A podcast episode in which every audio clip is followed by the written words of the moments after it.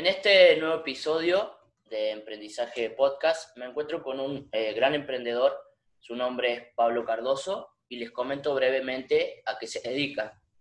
Actualmente Pablo es socio fundador de WeMakers, director de comunidad y alianza de Área 3, representante del equipo de Google for Startups en Argentina, pero además es embajador en ASEA, que es la Asociación de Emprendedores de Argentina. Y ahora bien, voy a dejar que Pablo nos cuente de qué trata cada uno de estos roles tan importantes. Pablo, muchas gracias por estar aquí en el Emprendizaje Podcast. Te doy la palabra. Bueno, gracias a, vos por, la invitación. La verdad que es un lujo, un placer.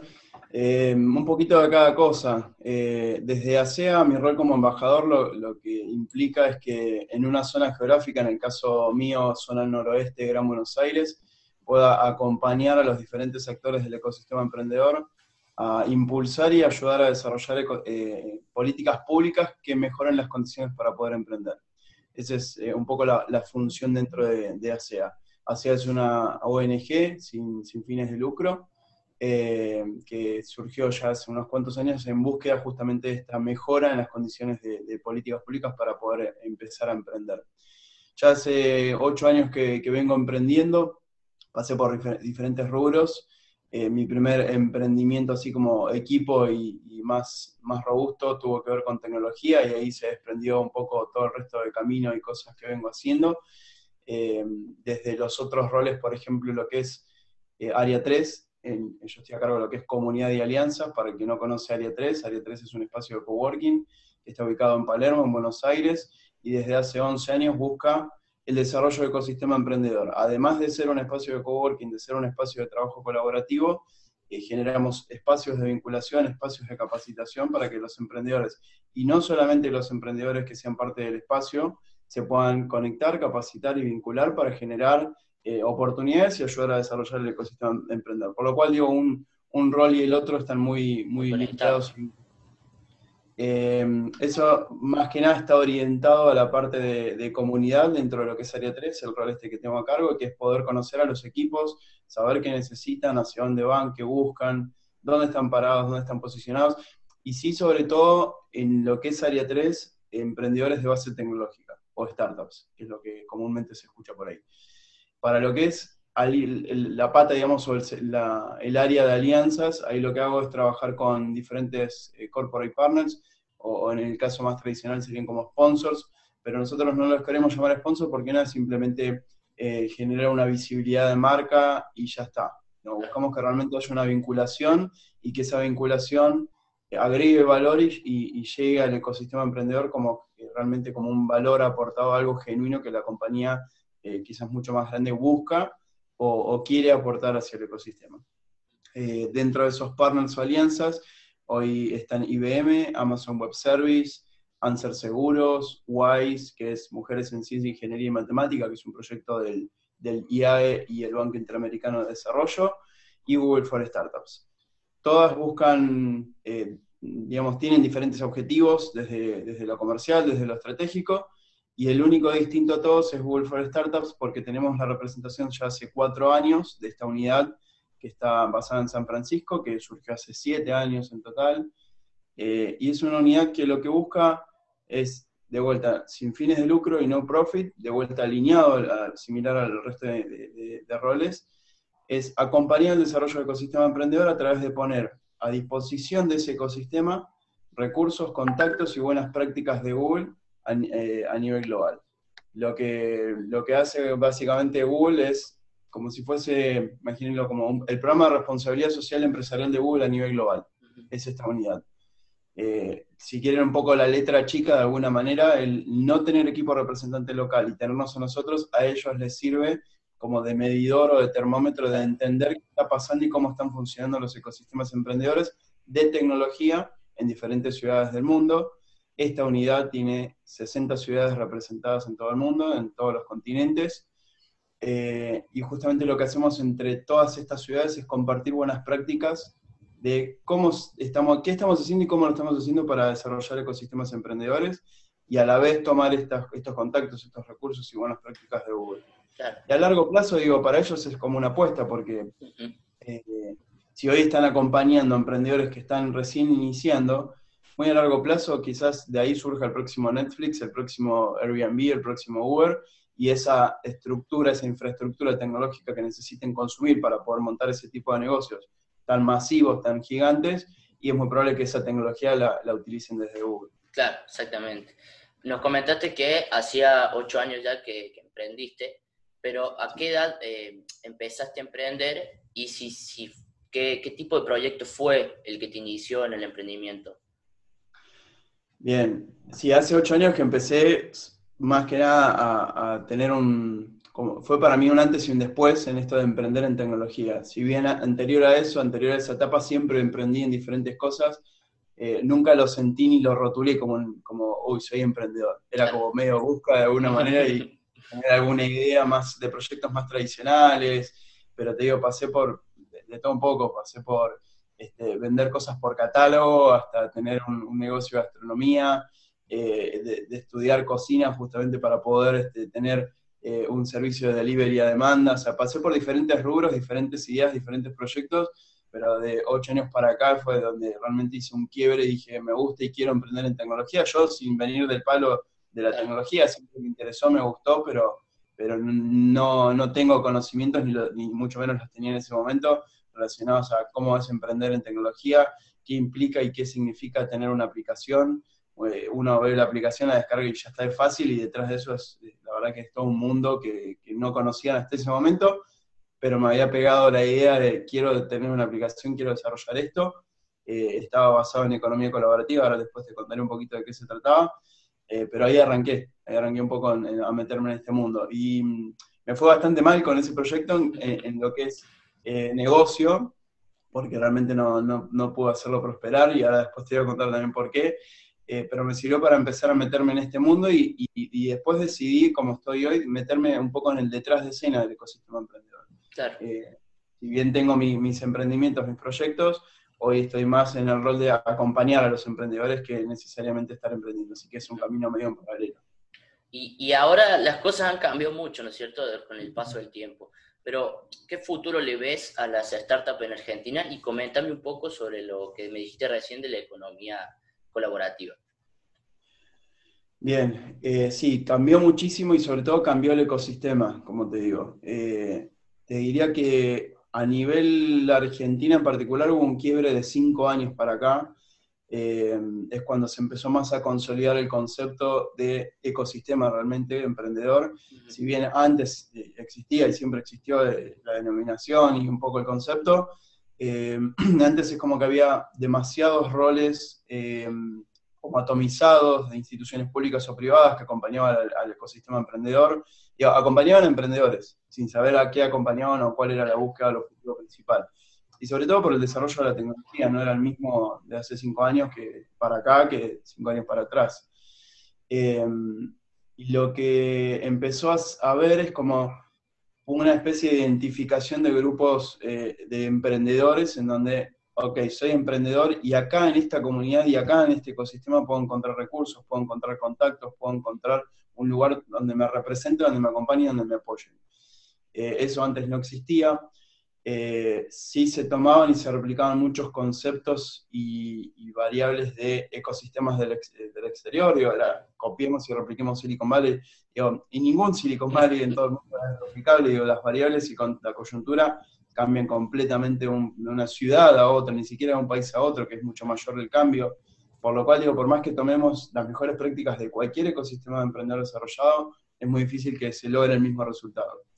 Eh, y en ese momento todo esto no se tenía tan claro, no se entendía del todo, y sí se copiaban muchas cosas que claramente digo, funcionó y sirvió para empezar a desenvolver y desarrollar un poco el ecosistema que hoy tenemos, el presente, pero mm, no fueron del todo sanas las prácticas que se tomaron en ese momento, y digo, no, no sanas por, por el hecho de que haya pasado algo en particular, digo, pero eh, era mucho del oportunista sin entender que realmente estaba acompañando a emprendedores. Y el emprendedor, digo, en cuanto le, le cambiaste una variable, en cuanto no sé, una pavada, digo, pavada no menor, digo, pero te retrasaste un día en un pago hacia un proveedor, hacia un, perdón, hacia un eh, emprendedor, le arruinaste los números.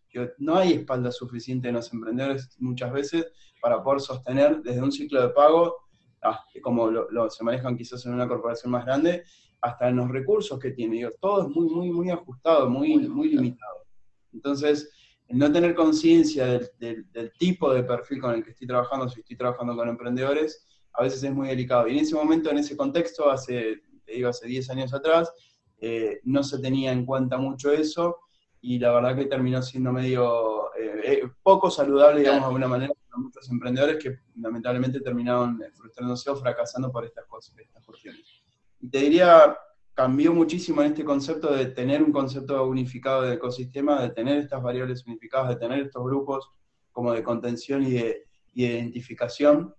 el emprendedor argentina, de Argentina en particular, yo creo que tenemos muchísima oportunidad para emprender en tecnología, tenemos todo por hacer, eh, digo, en comparación con otros mercados. Hay muchísima creatividad acá, muchísimo talento, eh, sobre todo en tecnología, en programadores. No por algo, digo, eh, nos buscan, digo, como programadores en, Argentina desde otros lugares, no solamente porque hoy digo, el tema cambiar también hace que seamos una mano de obra de alguna manera más, más económica, sino que hay mucho talento y mucha creatividad y sobre todo por la cultura que tenemos de, de ser resilientes y, el medio de la tabla con alambre y bueno, nos rebuscamos por supervivencia, así que tratamos de resolver las cosas. Sí, yo personalmente creo que el emprendedor argentino tiene eh, un aguante extra, si se puede decir así, en comparación a otros de otros países, por ejemplo, con las cosas que uno tiene que superar diariamente, ¿no es cierto? Y no es por desprestigiar a los emprendedores de otros países, pero en Argentina te pasan así, eh, ¿cómo se puede decir? Inmediates, cosas eh, chicas que te cambian todo, ¿no es cierto? Y, hay que aguantarlo. Y ahora bien, me comentaste que, habías estudiado cocina para mantener el, emprendimiento que habías empezado de gastronomía. Yo te quiero preguntar si estás más de acuerdo con la educación tradicional o prefieres más eh, la digital y todas las alternativas que hay hoy en día. Eh, yo creo que tanto para la educación como para las herramientas que, utilicen a diario, tiene que ser lo que a uno lo, haga sentir cómodo. Yo, no estoy a favor ni en contra de una o de otra otro tipo de educación, ni de plataforma, ni, ni, herramientas, ni nada por el estilo. Todo lo contrario, tiene que ser lo que a vos te sirva. Eh, para mí, en mi caso personal, es, es medio un híbrido, eh, ni 100% digital, ni 100% analógico sí considero que en, ambos mundos, desde la educación, hay cosas que mejorar y cosas que, aprovechar. Eh, en lo tradicional, más ayornarse a, o, volverse más flexibles, tomando el ejemplo de lo online, y en lo online quizás tomando más un poco algunas estructuras desde lo analógico. Por lo cual tiene que ser lo que te sirve, y esto, el ejemplo más sencillo, siempre lo llevo a, metodologías o procesos. Eh, hay una metodología medio de trabajo, de procesos que se llama Kanban, que es como distintas columnas en donde uno va poniendo tareas, va poniendo qué es lo que está haciendo y qué es lo que terminó. Eh, herramientas de Kanban en digital hay muchísimas, la más conocida que eran por ahí es Trello, que son tableros dinámicos que uno va moviendo fichas. Eh, si esa, esa, herramienta, esa, esa, aplicación en particular, digo, le funciona a millones de personas en el mundo, pero no funciona para vos, digo, no hay por qué sentirse frustrado ni, ni, mal, digo, no funciona para vos, punto. Y para mí quizás sí funciona tener un corcho, una cartulina, un tablero, una pizarra pegada en la pared, post-it, con papelitos, que yo solo me entiendo, digo, pero utilizo esa metodología y ese proceso. Por lo cual digo, eh, ambos mundos pueden convivir y deberían de convivir de acá al futuro, eh, y cada uno tiene, debería adaptarse a eso, a, poder aprovechar tanto el offline como el online y llevarse lo mejor de cada mundo aprovechando eso. Exacto, sí, al fin y al cabo es tomar todas las herramientas que uno pueda tener y aprovecharlas de la mejor manera para su emprendimiento o para su vida personal también, ¿no? Y volviendo al tema de herramientas, ¿has tenido mentores o tienes mentores actualmente? Eh, siempre los tuve, siempre los tengo y los tendré y los recomiendo. Digo, es un camino que eh, muchas veces uno dice, no, un ejemplo que, también se escucha mucho y que por suerte se escucha cada vez menos, que es, no cuento mi idea porque me la van a robar. Todo lo contrario, digo, hay que contar las cosas, hay que contar esas ideas, eh, porque de ese, del otro lado, si te están escuchando, van a, van a encontrar un posible socio, un posible inversor, un posible mentor. Y si te copian la idea es porque realmente del otro lado no, no, hay una idea fija y, querer llevar adelante, lo más difícil, no son, lo más difícil de, un negocio no es encontrar la idea, sino implementarla y ejecutarla. Por lo cual, por más que te la copien, eh, la pasión, las ganas, el entusiasmo, eh, el conocimiento que le pongas a, la ejecución va a ser la diferencia. Eh, y en el segundo o tercer obstáculo que aparezca en el camino, quien te copió la idea y no se apropia y no tenga todos estos condimentos, es muy probable que la abandone. Por lo cual digo, cuenten las cosas. Y el contar las cosas hace que te abras y en el abrirte es muy probable que encuentres estos recursos y estos recursos siempre son necesarios, mentores. Gente que ya pasó por, un, eh, por, por esas experiencias, gente que, quizás ya recorrió algunos caminos. Eh, ¿Y para, para, qué golpearse y darse la cabeza contra la pared solo? Digo, cuando alguien puede eh, contarte sobre eso. Otra de las cosas que se medio se reivindica en la cultura emprendedora o en el ecosistema de emprendedores, aprendamos del fracaso. Antes el fracaso se escondía. Eh, en el ecosistema de emprendedores todo lo contrario. No está bueno, no es cool eh, fracasar, pero eh, está buenísimo poder de ahí tomar herramientas, poder crecer y poder seguir adelante.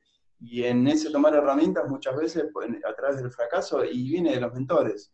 Yo desde por suerte desde el, primer, desde el primer momento que, que decidí emprender en, en, tecnología dije, bueno, esto yo solo no lo puedo hacer, no solamente por el hecho de constituir equipo, sino por el hecho de necesito a alguien que conozca de, la industria, del camino, del recorrido este de emprender en tecnología.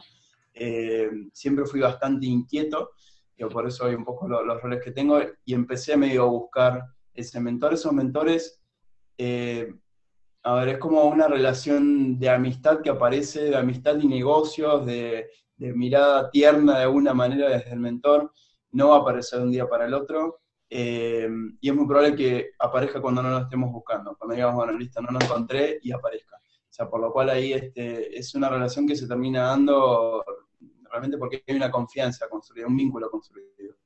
Sí, sí, obviamente. Estoy de acuerdo porque a mí me pasó algo muy similar con mi socio, que es actual mi socio de, agencia. Eh, me pasó algo muy similar. Yo entro a comunidades privadas de, un influencer, de una persona del rubro muy conocida, que es Fede Buongiorno, no sé si lo conoces. Entramos a su comunidad eh, privada y nos conocimos ahí con mi socio y hicimos contacto y ahora estamos trabajando hace más de un año juntos ya. Así que...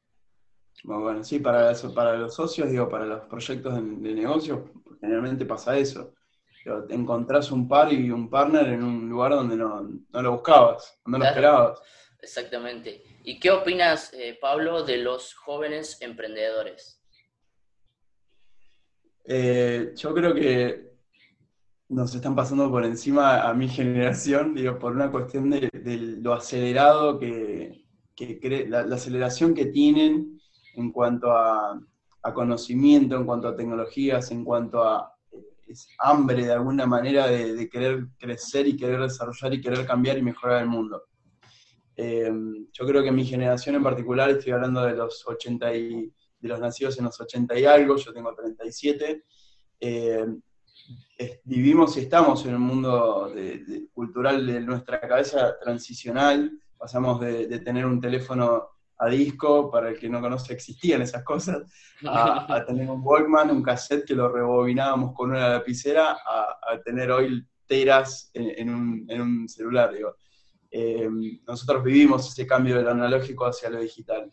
Y estas nuevas generaciones, estos nuevos emprendedores, eh, la mayoría son nativos digitales, nacieron en tecnología, nacieron en digital, y ya el pensamiento, el pensamiento crítico y creativo es completamente distinto, es mucho más acelerado, es mucho más rápido, es mucho más abierto, o sea, hay otra apertura mental.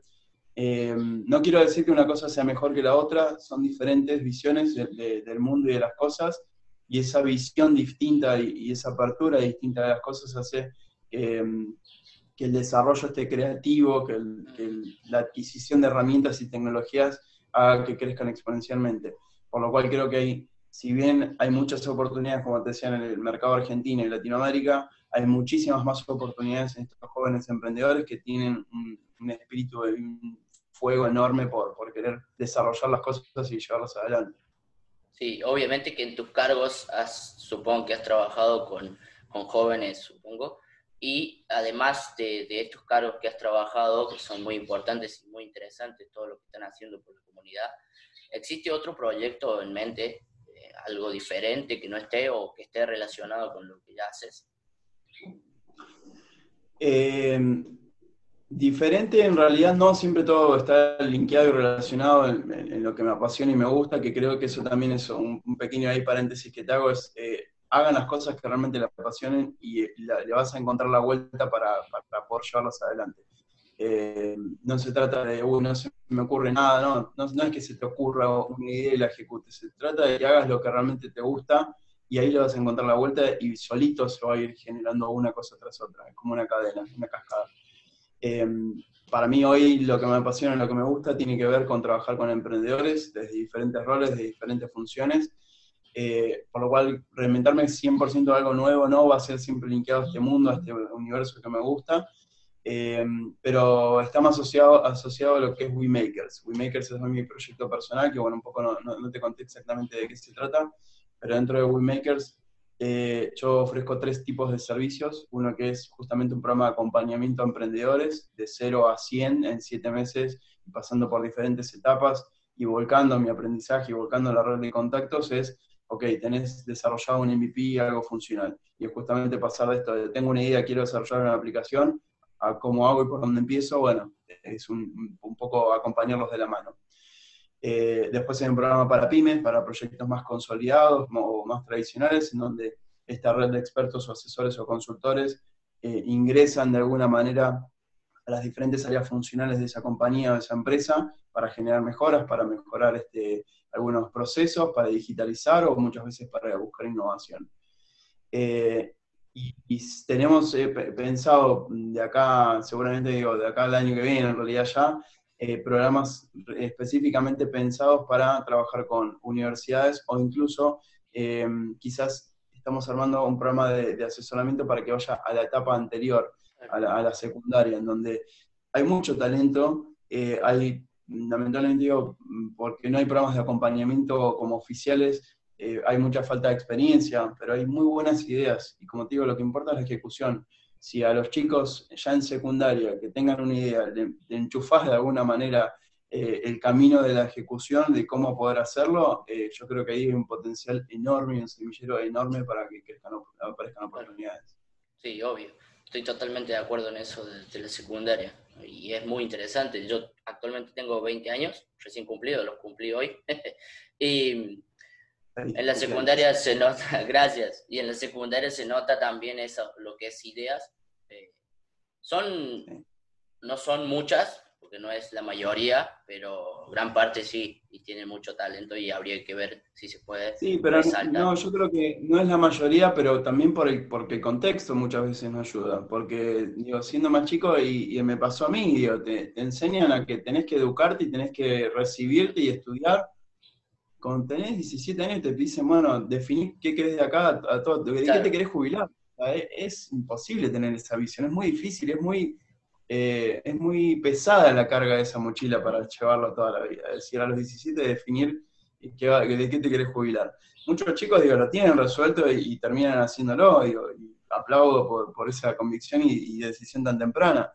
Pero el ecosistema emprendedor, y a mí en particular me pasó, digo, yo pasé por por lo menos tres carreras diferentes antes de definirme qué quería estudiar. Y lo que estudié realmente no, no, está, eh, no está representado por lo que hoy estoy haciendo. Y siempre fui muy inquieto, digo, y es, y bueno, es este, tener un objetivo, perfecto, sí, pero es todo el tiempo estar ajustando y reajustando la visión de las cosas. Porque es tomar herramientas, crecer, ajusto crezco, ajusto, crezco. Todo el tiempo es, flexible, dinámico y vivo ese, ese, proceso. Hay que cortar con esa idea generalizada de hace muchos años que cuando fracasaba en una carrera ya como que tu vida se había perdido. O sea, eso es, una idea muy... no me puedo dedicar a nada. Claro, ahora no, o sea, en ningún momento debería haber sido así, ¿no? Pero bueno, ahora ya podemos cortar con esa idea. Pero bueno, digo, de vuelta, no, no está ni mal ni bien que haya sido, de eso aprendimos y tenemos hoy un punto de comparación. Exacto, exacto. Y ahora nosotros ya venimos con, después de todo esto de lo que es el COVID, la pandemia eh, que impactó globalmente, nosotros ya tenemos una idea de lo que es el home office, por así decirlo, que ahora se, se globalizó mucho más. Eh, ¿Qué opinas del trabajo remoto?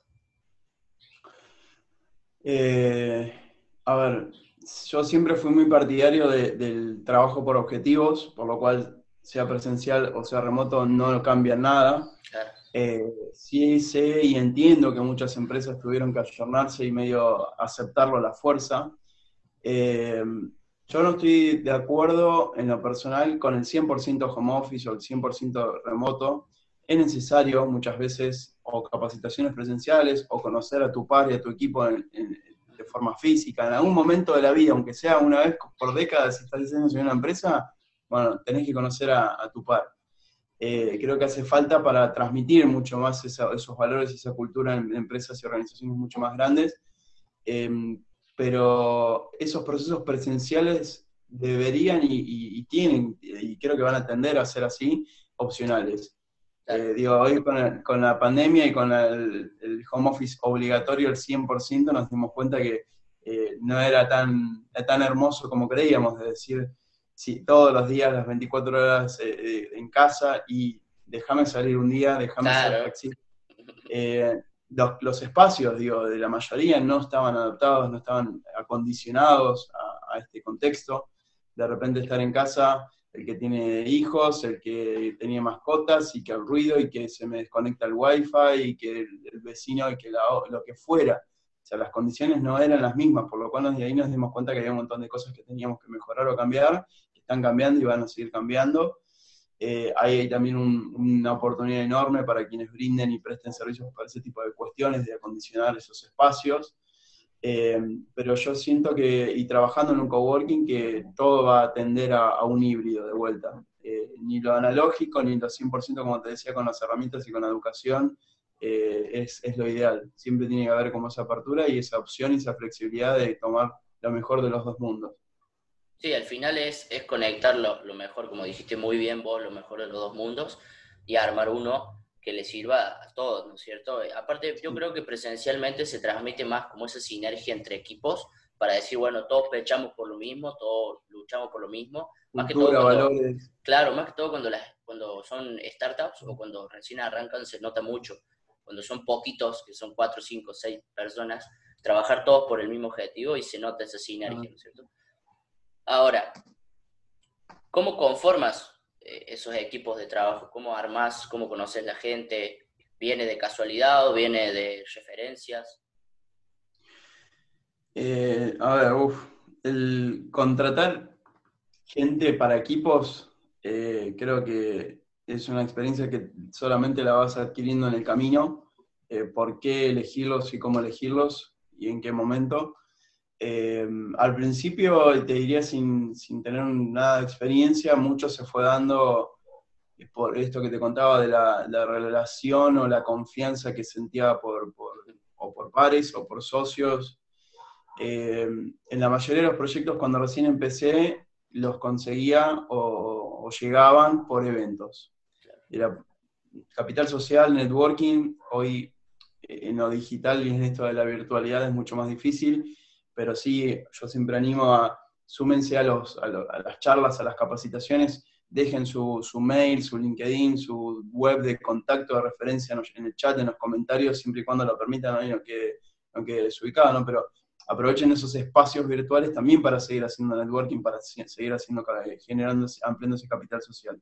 Y de ahí es de donde vienen los contactos, de ahí es de donde vienen los recursos, de ahí es donde viene el armado, el equipo de, ampliar esa cantidad de gente a la que puedo llegar esos contactos. Eh, muchas veces para los pasos, los pasos iniciales esto de asociarse con alguien tiene que ver con la confianza más que con otra cosa. Eh, y después a medida que vas evolucionando, a medida que vas encontrando otras cosas, eh, se, adhiere a la, confianza y, al trabajar cómodo el, el, skill y el recurso, el expertise. Quiero trabajar con los mejores, pero no solamente porque sean buenos en lo que hacen, sino que además que sean buenas personas, digo que es lo que más vale. Porque en definitiva vas a trabajar muchas horas con esas personas. Entonces digo, no solamente implica que aporten algo desde su experiencia, desde lo profesional, sino que realmente te sientas cómodo trabajando con esa persona. Por lo cual eso es de vuelta, es ampliar el capital social y generar vínculos. Es la única manera en, que se puede dar. No hay una fórmula exacta que haciendo A más B va a dar como resultado tener el mejor equipo. Sí, nosotros acá en Emprendizaje Podcast tenemos un, un, podcast pequeño que habla del networking de cómo me impactó a mí lo que es empezar a generar relaciones, ¿no? Entonces, eh, estoy totalmente de acuerdo con eso también.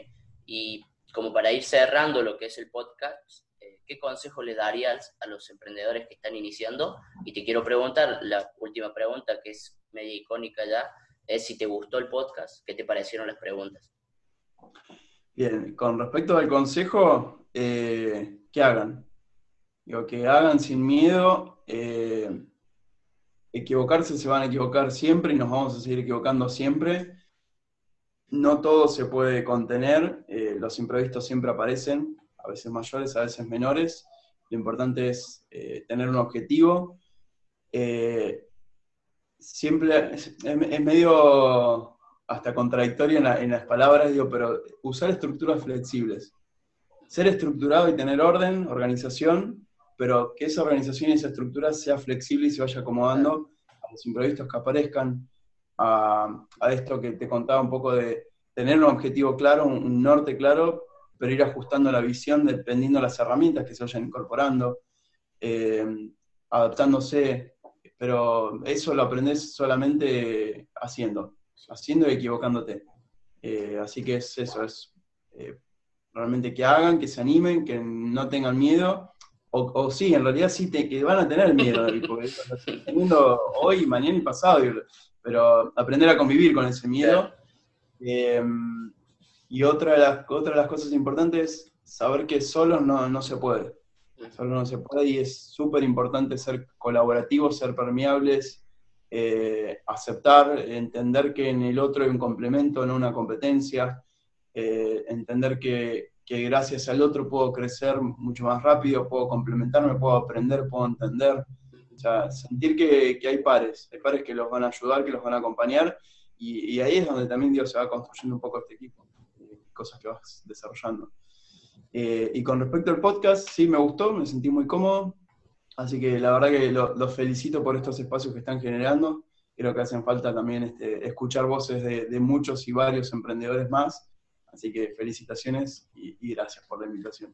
Bueno, muchísimas gracias a vos, Pablo, por todo. Y me dio risa al principio porque eh, ayer grabé otro podcast con mi socio y el consejo, el último consejo fue igual. Dijo, hagan, empiecen y estoy totalmente de acuerdo. O sea, empiecen porque en el camino por ahí empezás con una idea, con, con una visión y se va modificando totalmente el camino. Así que muchísimas gracias de vuelta por haber estado acá, compartido con nosotros toda tu experiencia.